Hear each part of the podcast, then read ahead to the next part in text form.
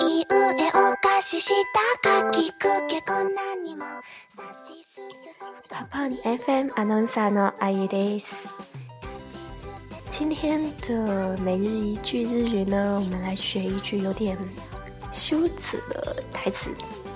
不知道大家有没有去过日本的女仆咖啡厅？一般女仆呢，她会在客人来的时候说一句什么样的台词呢？ 用中文来说呢，就是“欢迎回家，我的主人”。那用日语要怎么说呢？我们今天就来学一下这句话。哦，おかえりなさい、ご主人様。好吧，有点羞耻啊。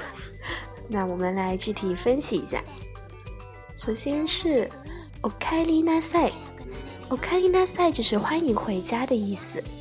她一般呢是，比如说，呃，丈夫出去工作了一天回来，然后呢，他的老婆就会在家里开门的时候呢，就会对丈夫说一句话：“欢迎回家。”所以是一句非常温暖的台词啊。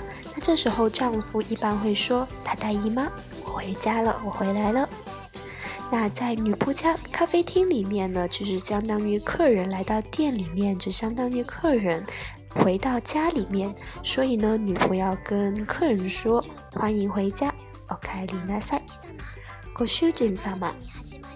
ご主人様就是主人，就是主人大，他在后面加一个様，就是有一个 什么什么大人的意思。